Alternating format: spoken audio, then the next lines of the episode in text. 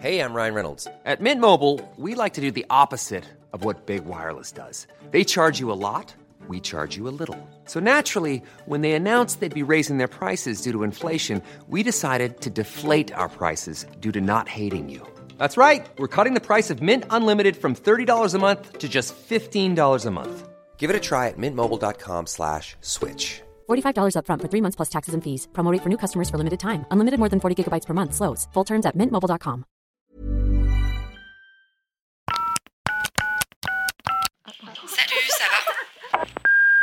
Hello, vous écoutez Salut ça va, le podcast qui veut briser les tabous autour de la santé mentale et vous donner des clés pour prendre soin de vous autrement. Pour aller plus loin, on vous propose désormais un programme de coaching en ligne complet qui met en application des outils concrets et validés. Rendez-vous sur takecare.co. Bonne écoute Hello tout le monde, j'espère que vous allez bien. Et bonjour à tous. On a un invité euh, très spécial. Tous nos invités sont spéciaux, mais là, je dois dire qu'il y a une connexion particulière. Mhm. Déjà parce que, posons le contexte, Luc, donc notre invité qui est là, salut Luc, Salut. euh, est habillé absolument exactement pareil que Mathilde. Oui, vraiment, on pense qu'on a fait un FaceTime juste avant et qu'on s'est qu'on décidé ce ensemble. n'est pas fait mais, euh, exprès, je le confirme. Et, et alors, c'est pas genre jean, t-shirt blanc, parce que moi, à la limite, jean euh, blanc, tu vois, ça aurait pu être le cas. Non, non, c'est vraiment pantalon pastel vert, petit haut blanc. Enfin, vraiment, c'est. Même matière. Ouais, c'est incroyable. Il y a des connexions comme ça qui se font. Est-ce qu'on peut parler de sororité peut-être? Oui, exactement. Je crois qu'il y a eu un Une qui connexion. une connexion qui s'est fait. Donc, euh, bah, Luc, tu es notre premier invité de cette saison 3. Donc, euh, invité d'honneur. Voilà. Merci de Mhm. m'accueillir. Ouais, ça fait plaisir. On entend. Ça fait longtemps qu'on voulait t'accueillir en vrai. Parfait. C'est vrai qu'on en a parlé et nos emplois du temps euh, très chargés Ouais. euh, d'entrepreneurs ont, sont- ont reculé la date. Ouais, oui, c'est vrai. Mais tu vois, pour mieux arriver, parfois reculer pour mieux sauter. Parce qu'on commence se podcast assorti. Ça, avec des petites phrases philosophiques. Du coup, Luc, je pense qu'on va déjà euh, peut-être faire la, la question de base, de petite présentation. Voilà, qui es-tu euh, Que fais-tu? Alors, pas tout, mais en quelques mots, tu vois, pour poser le contexte. Euh, voilà. Si on ne te connaît pas du tout. Eh ben, très bien. Donc du coup, euh, je m'appelle Luc, je viens d'avoir 37 ans, je suis coiffeur et entrepreneur. Donc coiffeur depuis euh, mes 15 ans et entrepreneur dans l'âme, je pense, depuis mon enfance. Donc je suis un touche à tout. J'ai eu, je pense, déjà plusieurs vies. Un épisode ne suffira pas à tout raconter, mais aujourd'hui, voilà, je pense que j'ai trouvé ma voie dans l'entrepreneuriat et aussi dans ma relation euh, avec mon mari, euh, qui euh, est également mon associé. Et ouais, et c'est vrai que jeune marié. Luc est un jeune marié Mmh. de 2022. Non, mais c'est Exactement, après une période d'essai de 18 ans, euh, nous sommes passés du CDD au CDI. C'est une période d'essai assez longue. Hein. Exactement, donc nous sommes jeunes mariés, effectivement. Ah On peut non, le dire. C'est génial et c'est marrant de t'entendre, euh, tu vois, te présenter comme entrepreneur et tout. Et c'est génial, j'adore ça parce que quand on s'est rencontrés il y a maintenant quelques années, on peut le dire, c'est vrai que je me souviens que tu te présentais pas forcément euh, de cette façon. Exactement. Tu vois, l'étiquette. Donc, tu vas nous parler un peu de ce parcours-là. Quel regard tu portes sur euh, ton enfance, euh, justement, euh, tes premières années, tout ça? C'est quoi les souvenirs qui te viennent? Alors c'est vrai que j'ai eu une enfance remplie d'amour, avec des parents aimants, même si euh, nous euh, ne partagions pas forcément les mêmes points de vue. Rapidement, vers 7-8 ans, je me suis rendu compte que je ne partagerais certainement pas leurs idées, notamment religieuses. Euh, mes parents euh, étaient témoins de Jéhovah, donc du coup, euh, je me suis rapidement affranchi et j'ai commencé à me construire en dehors de cette communauté, de cette religion, pour pouvoir quitter complètement euh, tous les rendez-vous rituels de cette Mm. religion vers l'âge de 11 ans. Déjà, 7-8 ans, c'est hyper Ouais, tôt pour c'est se ce que rendre j'allais compte. dire. Qu'est-ce qui a fait que tu t'en es rendu compte? En fait, le fait qu'il y avait certains marqueurs sociaux, comme le fait que les témoins de Jéhovah ne font pas, par exemple, euh, les fêtes de Noël ou les anniversaires, il y a d'autres célébrations dans la religion, donc on avait d'autres rituels familiaux, mais pas cela. Euh, Je me suis rapidement rendu compte que euh, ça ne me correspondait pas, ça ne me plaisait pas, euh, qu'on m'oblige, entre guillemets, à croire en quelque chose Ouais. qu'on me dicte mon mode de vie déjà. Et moi, j'avais envie déjà de tout découvrir. Je me suis rendu compte après que certaines coutumes du monde extérieur, euh, donc des non-témoins de Jéhovah, ne me plaisaient pas. et je n'y ai Ouais. pas adhéré, mais j'avais envie d'avoir le choix. En fait, t'étais déjà hyper affirmé. C'est ça. Est-ce que tu avais l'espace du coup de pouvoir choisir? Et Est-ce que tu as eu l'espace aussi d'avoir cet esprit un peu critique Euh, euh, Au final, euh, oui, euh, parce que même si mon père occupait de hautes fonctions euh, dans euh, cette organisation, c'était quand même quelqu'un de- d'ouvert d'esprit, de non violent, et ma mère aussi. Donc du coup, euh, c'était plus dur pour ma mère, qui elle avait une foi euh, inébranlable et qui a vécu mon départ un peu comme un deuil Mm. et qui en a été malade euh, avec une dépression assez profonde. Donc, euh, elle a vécu ça de manière euh, douloureuse. Donc, ça a généré chez moi beaucoup forcément de, de culpabilité parce qu'à cet Mhm. âge-là, on n'a pas envie de faire de, de mal à ses parents. Mm. Mais bon, ça a été une première étape d'affirmation pour moi. Ouais, Voilà, je me suis senti très seul quand j'ai quitté la l'organisation parce qu'en fait, c'était trois réunions comme trois messes par semaine. Ouais. Donc trois soirs par semaine où j'étais totalement seul, sans mes parents, etc. Donc ça, c'était euh, Mm. voilà, j'ai perdu une communauté parce que ce- entre eux, ce sont des personnes euh, très soudées, très. euh, hmm. Et t'as Voilà. des frères et sœurs, toi? Alors oui, moi j'ai une sœur aînée avec qui je me suis toujours très bien entendu, mais avec qui on a un écart d'âge d'une petite dizaine d'années. Mm. Donc euh, au moment où je vivais ça, elle, elle était déjà adulte, diplômée, en partie dans la vie active, donc forcément, Oui, c'est pas les mêmes il y avait un décalage.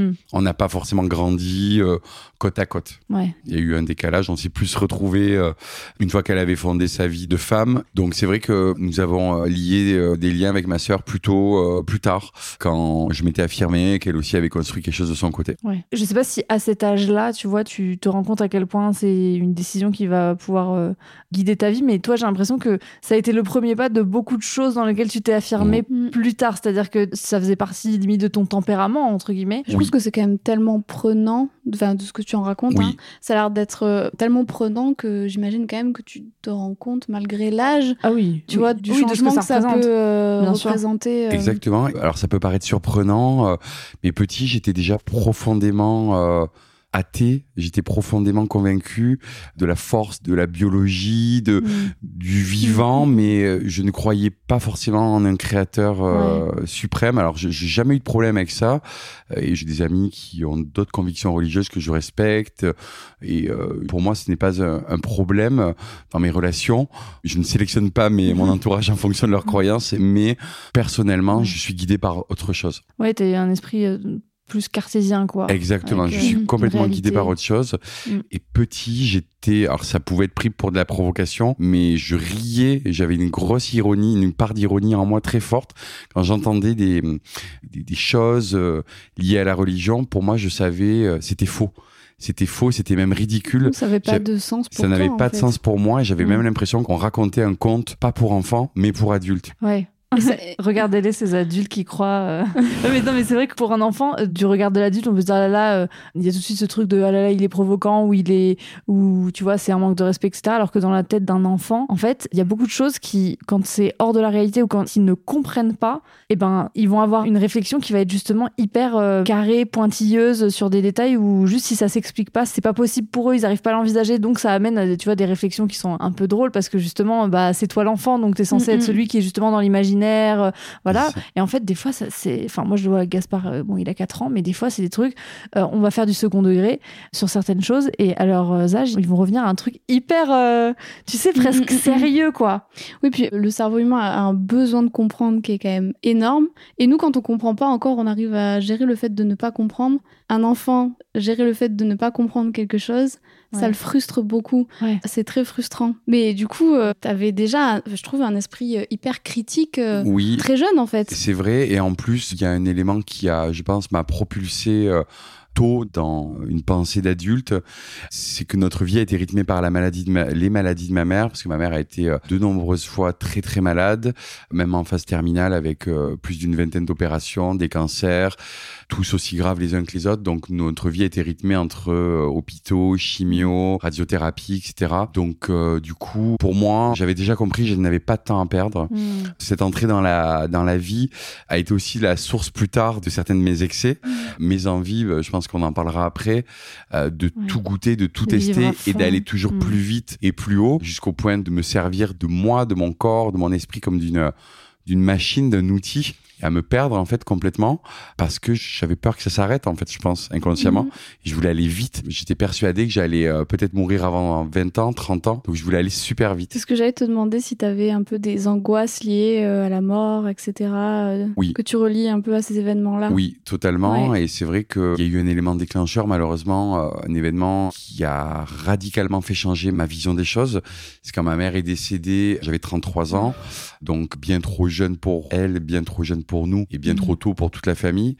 Malheureusement, il a fallu euh, apprendre à vivre avec. Et là, je me suis dit que je ne voulais pas m'enfermer dans un deuil qui risquait de devenir une maladie, un cercle vicieux. Donc, euh, j'ai la chance d'être bien entouré et j'ai une Mhm. amie euh, dont c'est le métier, euh, qui est psychologue, qui m'a tendu la main et qui m'a proposé voilà de m'aider de manière rapide. Donc, du coup, là, j'ai commencé à faire de l'EMDR. Donc, voilà, une technique qui m'a pour moi sauvé parce que j'ai pu vraiment archiver euh, Mm. toute cette douleur que j'avais qui m'empêchait d'avancer.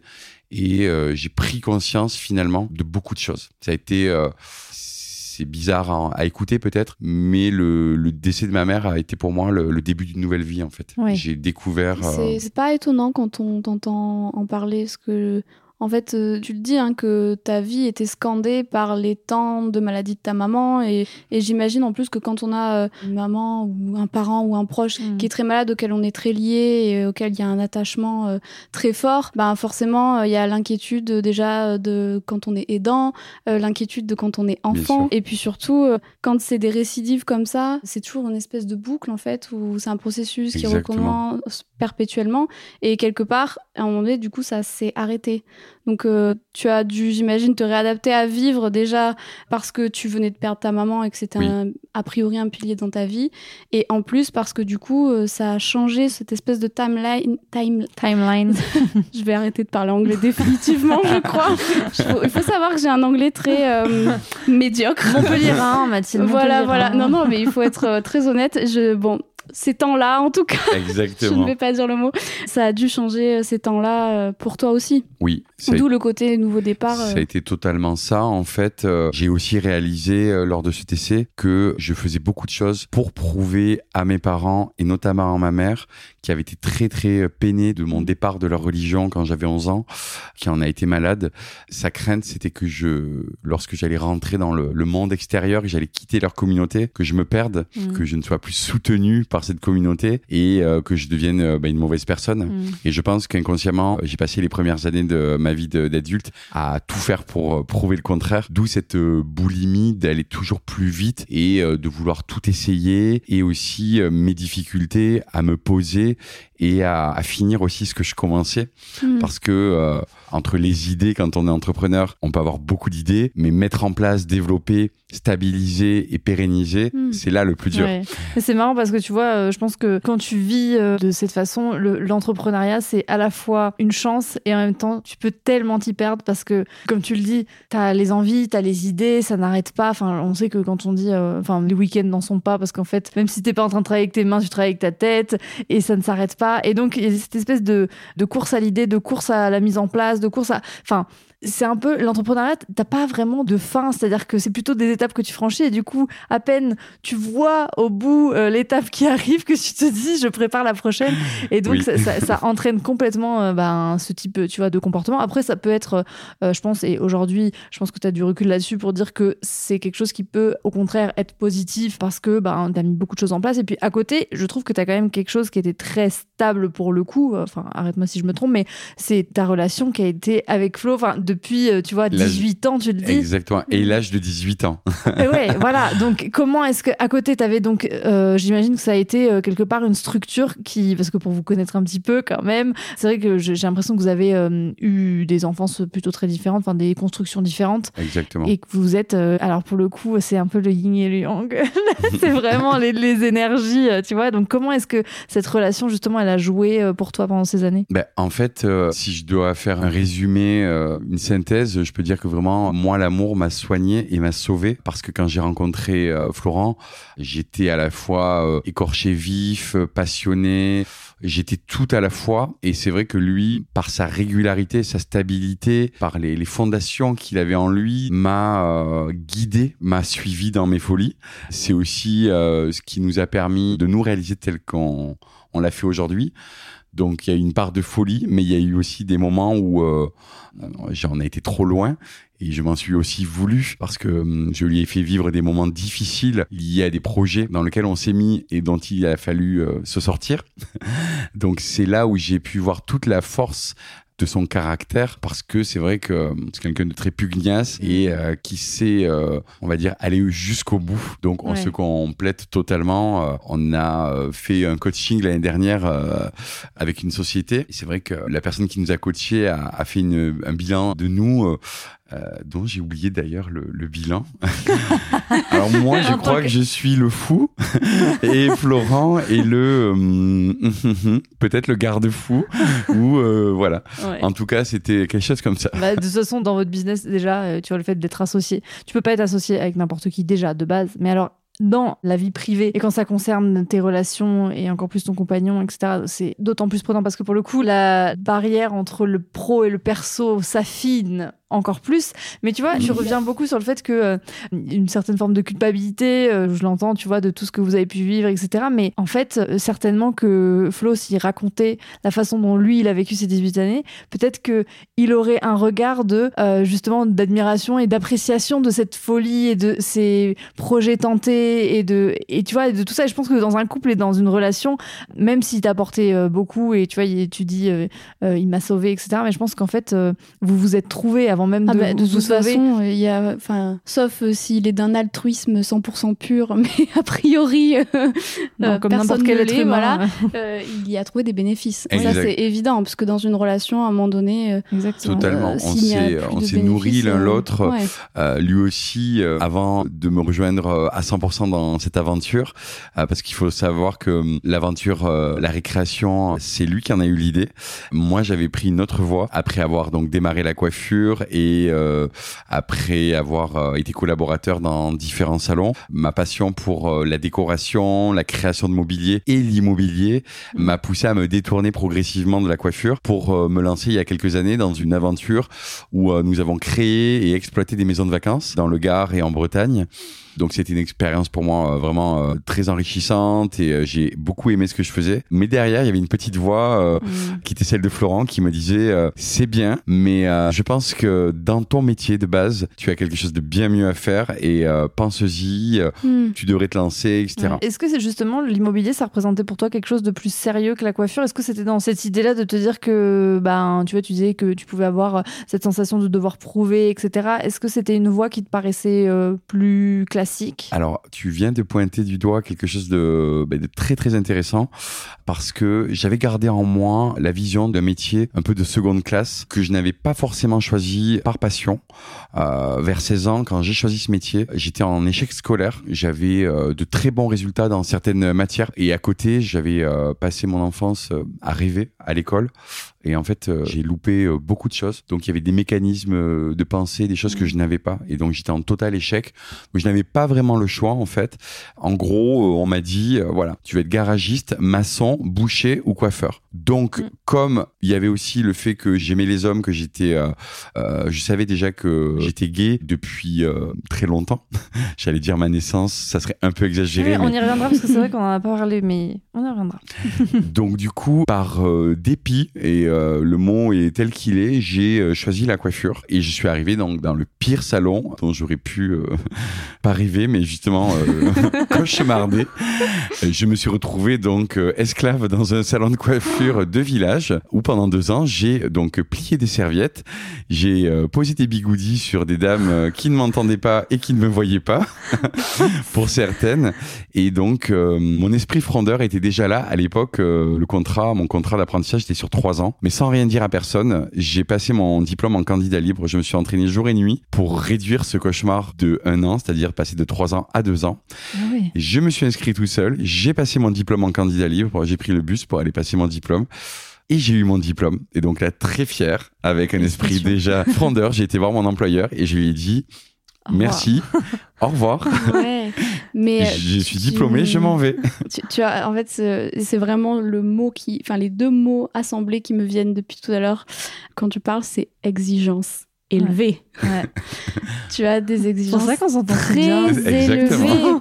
Et, et, euh, je pense que c'est à la fois ton guide et c'est à la fois ce qui a fait que tu as eu parfois du mal à, à profiter de certaines réussites. Et qu'une fois qu'un projet était accompli, réussi, hop, il fallait passer à autre chose. Exactement. Euh, et euh, dans les exigences élevées, il y a aussi ce truc-là de réussite matérielle au sens parce que c'est sécurisant et Exactement. que ça prouve qu'on a réussi. Oui. Tu avais besoin de démontrer à tes parents ça, en fait. à mes parents Mm. et au niveau social, j'avais besoin aussi de. On avait vécu des moments difficiles Mm, liés à mm. la maladie. Ma mère ne travaillait pas.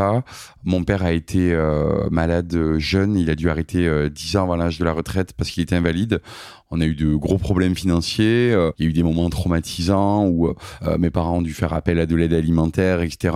Et euh, j'avais vraiment la sensation d'être euh, ben, qu'on perdait des choses. Donc euh, c'est vrai que sur la partie euh, métier, je te rejoins totalement Mathilde, c'est vrai que j'ai un niveau d'exigence qui est très élevé Mm, mm. et qui parfois ne me permettait pas de me rendre compte de ce que j'avais créé, de ce Mm. que j'avais sous les yeux parce qu'au fond de moi, j'étais toujours le petit garçon et l'élève qui avait fini avec 0,75 de Mm. moyenne dont une professeure euh, m'avait prédit un avenir sombre. Euh, ma mère était sortie en pleurant. Enfin bon, voilà, je me rappelle de tout ce drame autour de ça. Ça avait touché ta confiance en toi euh, Mais le- totalement, le pour moi, enfin, Euh, la euh. coiffure n'était pas une voie dans laquelle je réussirais.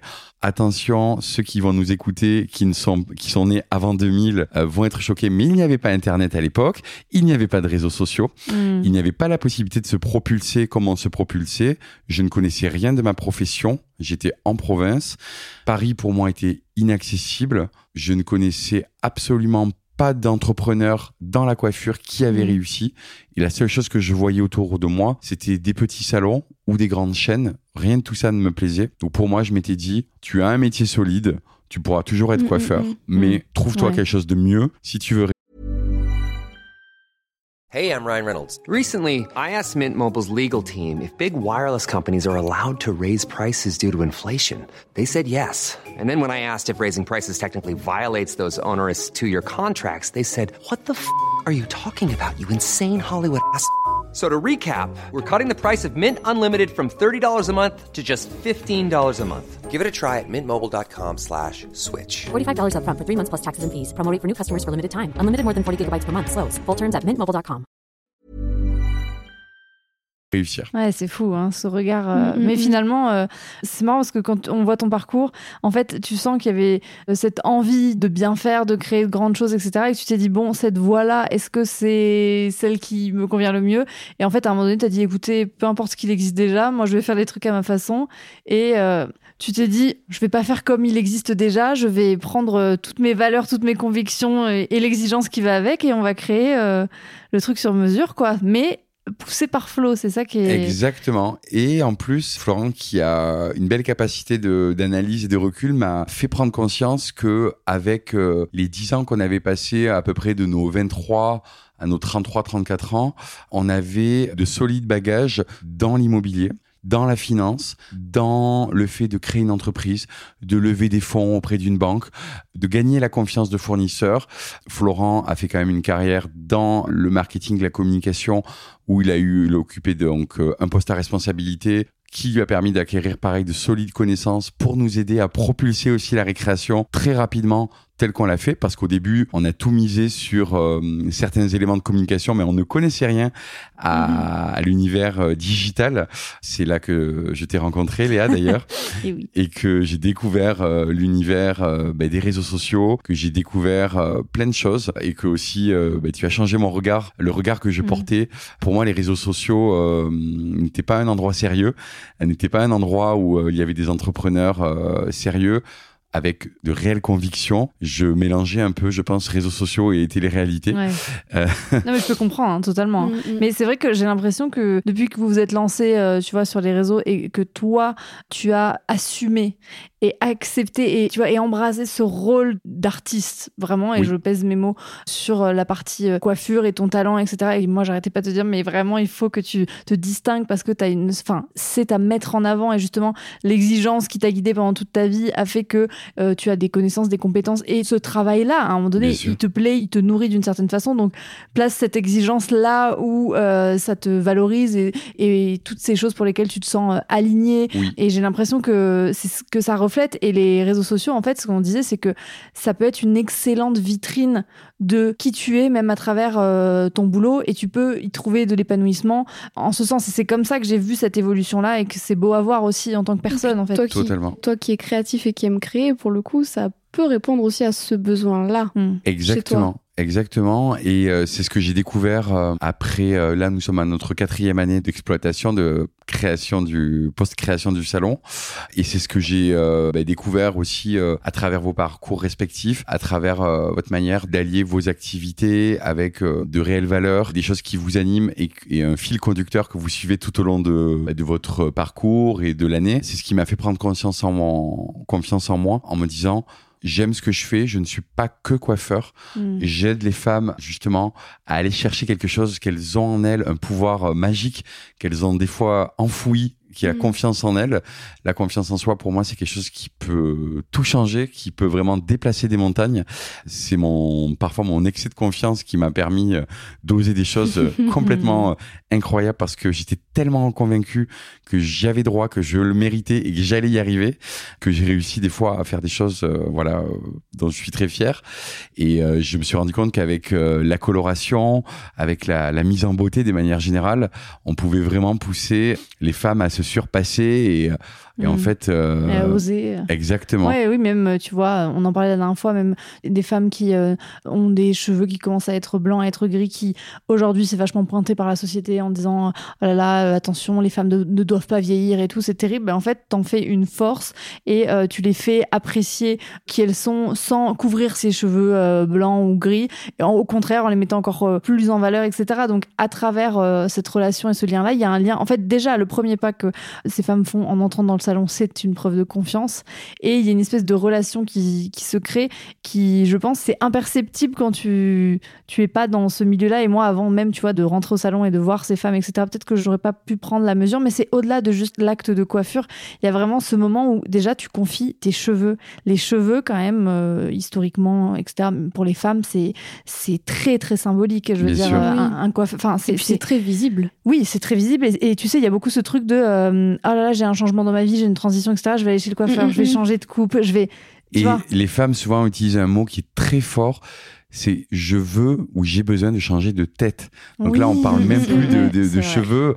Ça va Mm. au-delà. Alors, de- Mais clairement, parce que selon, enfin, tu n'as pas la même tête. Ouais. Ça change ton la forme de ton Même visage, ton- euh, l'ouverture de ton regard. Ah euh, ouais. totalement. Tu te reconnais, quoi. Enfin, tu vois, tu peux apprendre à te connaître, je pense, à travers plusieurs styles où tu te dis, là, je me plais, là, ça me va. Ça veut pas dire que tu as besoin d'une coupe de cheveux pour être, pour te sentir bien ou pour avoir confiance, etc. Mais c'est juste, tu vois, te sentir aligné avec euh, ce que tu représentes, euh, la façon dont, voilà, tu rentres dans une pièce, euh, comment tu te sens auprès des autres. Tu vois, tout ça, c'est puissant. Et je pense que le, le blocage que j'ai eu euh, au début de notre activité, justement sur les réseaux sociaux, c'est que je n'avais pas compris que je pouvais créer ma propre identité Mm. en tant qu'entrepreneur, en tant qu'acteur du bien-être, en tant qu'acteur euh, de la beauté. J'étais dans une tentative de mimétisme, d'imitation euh, de ce que certains font et de choses qui au final me déplaisent profondément, Mm. euh, comme par exemple l'utilisation euh, de certains euh, coiffeurs de filtres qui vont euh, Ouais. déformer au-delà ouais. Mm. de la couleur, mais déformer l'apparence d'une cliente pour la transformer en un, presque un produit marketing. Mm. Voilà, c'est des choses qui, moi, m'hérissent parce que je trouve ça inutile et ridicule. Comment s'aimer quand on se regarde dans un miroir, Mm. quand on n'a même plus la notion que la peau, euh, ce n'est pas une... À des pores, des rides, euh, des petites Exactement, marques, et c'est ok. que euh, la densité des cheveux, euh, tout le monde n'a pas euh, une densité incroyable, tout le monde n'a pas une longueur incroyable Mm. Mm. et que euh, finalement euh, j'ai voilà j'ai vraiment appris tout doucement euh, notamment avec euh, à travers ton regard euh, Léa à, à comprendre que finalement j'avais moi aussi un, un Mm. pouvoir T'as pris confiance en toi aussi, en Mais fait. pris- mais j'ai pris j'ai hein. confiance Ouais. en moi et inconsciemment je me rends compte que j'ai effectué un reset total du coiffeur que j'étais avant Ouais. du Ce que coiffeur ça représentait pour toi. Ex- Exactement. C'est-à-dire que là, j'ai une autre vision de réelles convictions que j'ai acquises. Bah, en fait, tu y as donné du sens. Exactement. C'est le sens que tu y mets parfois euh, sur euh, la même tâche ou, ou le même métier ou qu'importe euh, la même situation n'a pas du tout la même valeur en fonction du sens que l'on y met en fait. Totalement. Et là, ça a du sens pour toi parce que ça répond à tes valeurs. Exactement. Oui, et puis tu affines le projet au fur et à mesure des années, ça fait que 4 ans, et voilà, et c'est tout ça. Alors je change complètement de sujet, mais je voulais faire un petit retour en arrière quand même, parce que on, tu vois, on a parlé de ton enfance, etc.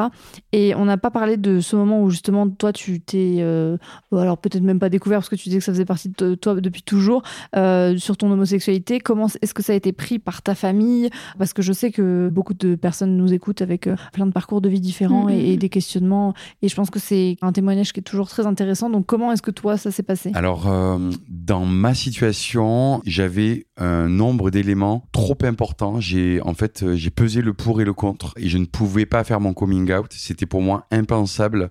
Donc, euh, j'ai fait mon coming out l'année dernière.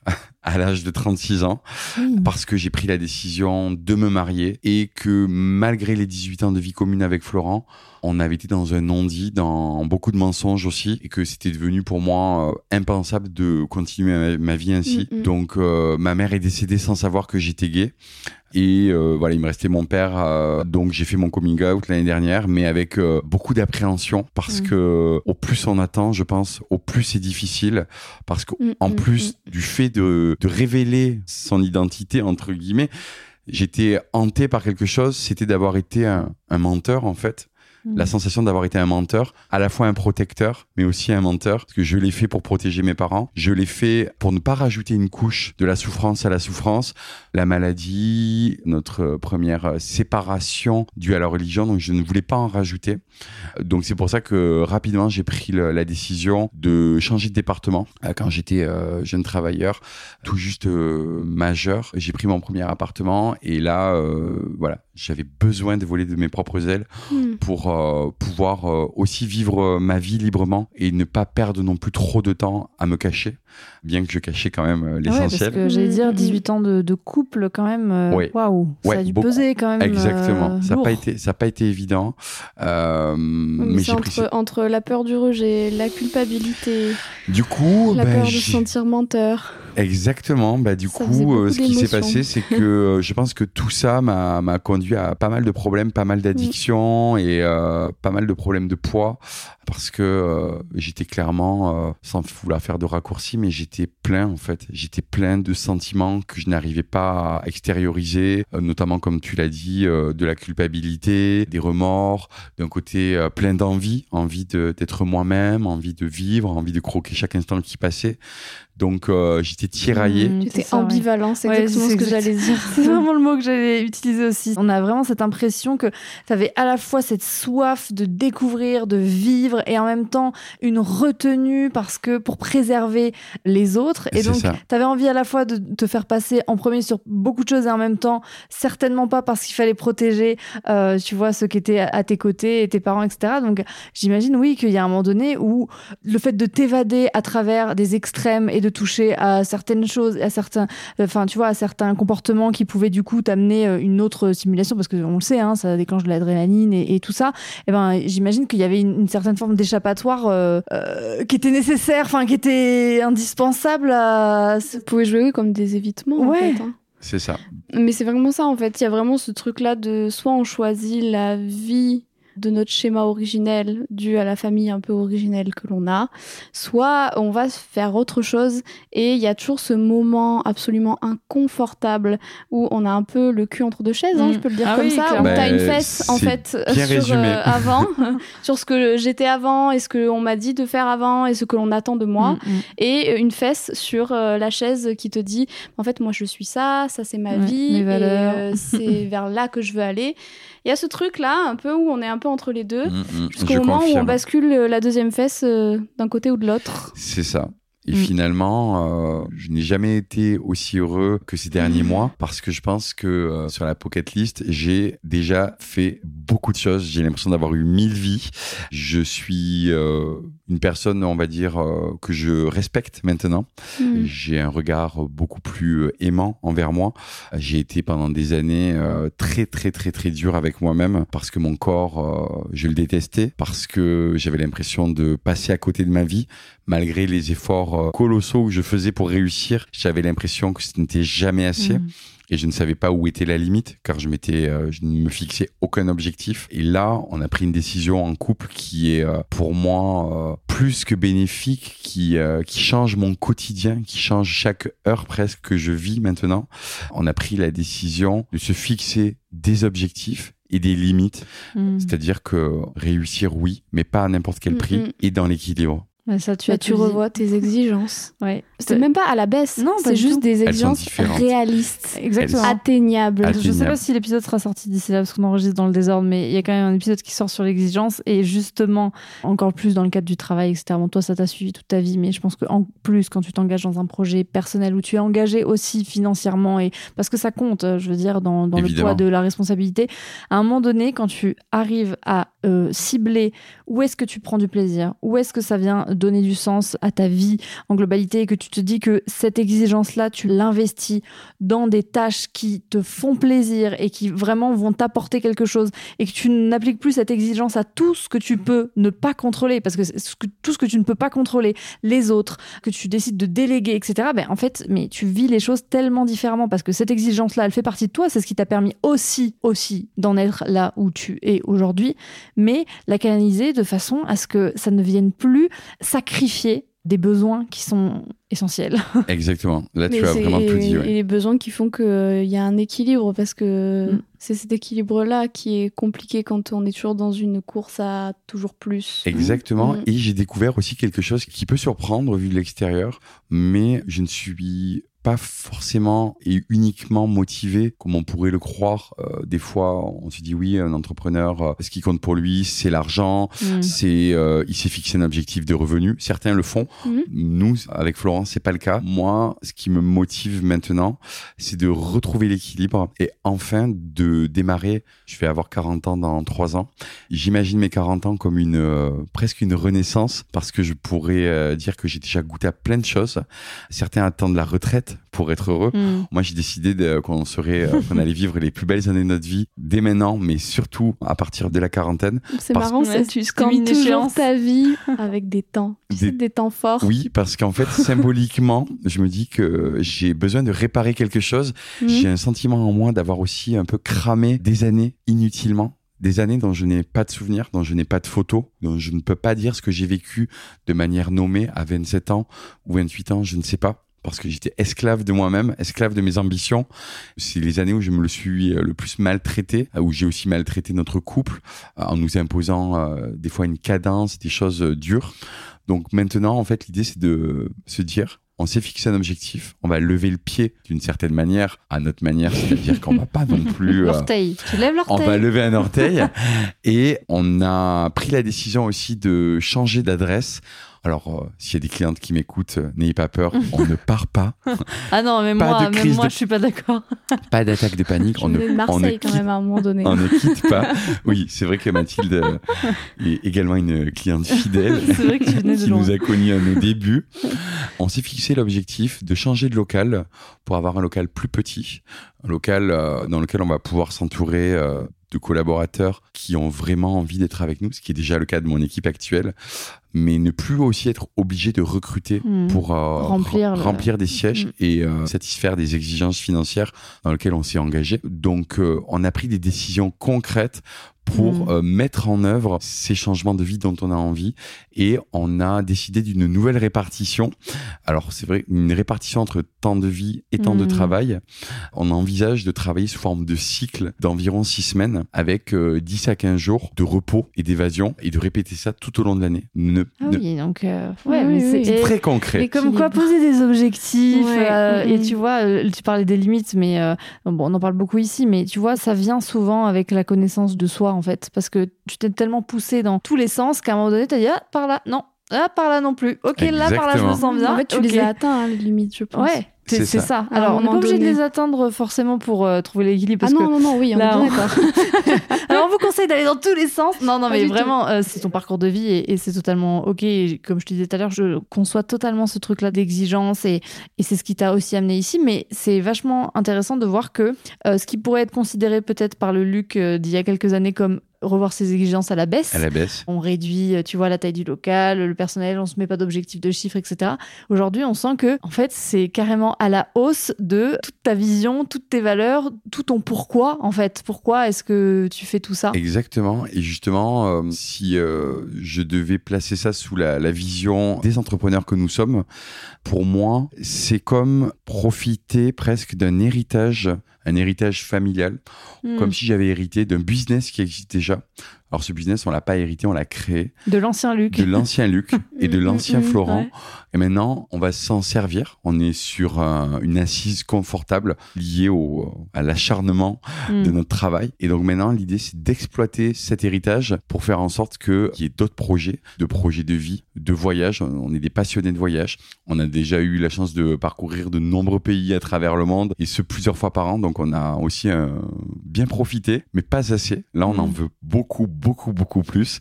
Donc on a décidé de s'octroyer plus de temps et aussi de revoir nos exigences en termes de standing et de voyager avec moins, avec peu et de tout miser sur la découverte et le temps libre. Alors ça fait beaucoup beaucoup rire des amis qui nous connaissent depuis longtemps parce que forcément ils y voient une espèce d'excès, d'un nouvel excès. Une autre limite à aller Ouais. chercher, ça chercher. Mais moi, enfin nous sommes convaincus que Ouais. Euh, c'est ce qu'il nous faut et en tout cas on est en train de tout mettre en œuvre parce qu'on a signé les papiers pour rendre le local.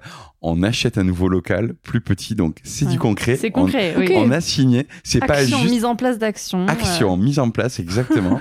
Euh, non, donc on va devoir expliquer tout ça à nos trois chats qui sont coutumiers de nos nombreux déménagements et changements de décor parce Tu que voilà on, on change aussi de décor tous les trois mois mais Oui, ça c'est un autre ça, Il sujet. faut le savoir. hein. Ils ont au moins déménagé 16 fois. Ils ont déjà été propriétaires 16 fois. Pas moi qui vais les blâmer, je vais pas te mentir, mais. Non, mais je suis bien d'accord, mais c'est, je trouve le parcours euh, Impressionnant. C'est vrai que vous avez ce point commun du déménagement. Je fais une année de fac, un appart, tu sais. mais, euh, mais, vous vous réinventez finalement à chaque endroit. Mais c'est marrant parce que tu vois, justement, tout à l'heure, on parlait de cette sécurité que pouvait t'apporter le matériel à un moment donné et ce besoin de t'accomplir, de reconnaissance même à travers tout ça. Et on sent que là, en fait, c'est ailleurs et que tu le places différemment et que le voyage, peut-être que tu vas le vivre différemment euh, que ce que tu as été. Et ce sera pas forcément moins bien ou mieux. Ou, mm. tu vois, c'est juste que ça te correspond à, cet instant. Et c'est pas grave sinon 150 a envie de te faire un voyage de fou furieux. Exactement, on pourra alterner. Il ne faut jamais dire jamais. C'est quelque chose que j'ai appris. Bon, nous nous sommes dit beaucoup de choses.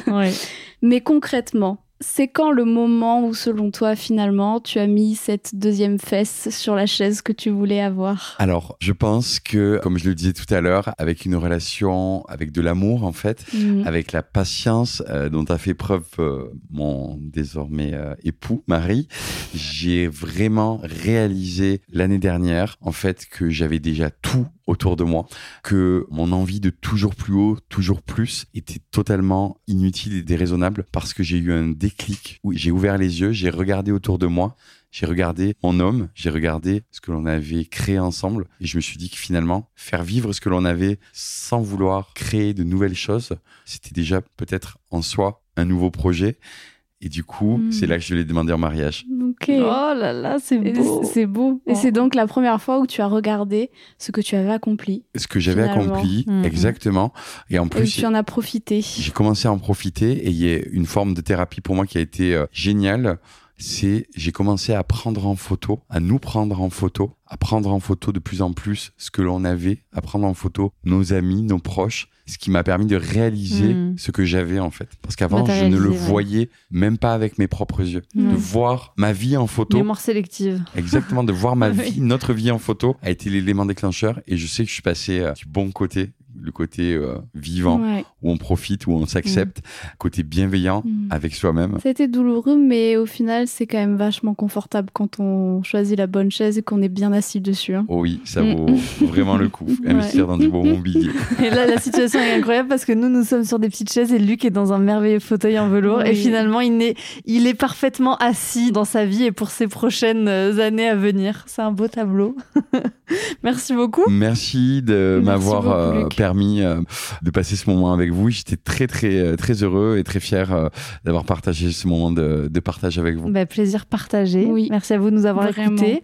Vous retrouvez de toute façon toutes les petites infos de nos invités euh, en description de ce podcast. Et on vous dit à la semaine prochaine. À la semaine prochaine. Merci d'avoir écouté le podcast. Retrouvez-nous sur Instagram pour continuer à partager ensemble du contenu inspirant et éclairé. Ou tout de suite via notre programme de coaching sur programme.takecare.co. À la semaine prochaine. Dankeschön.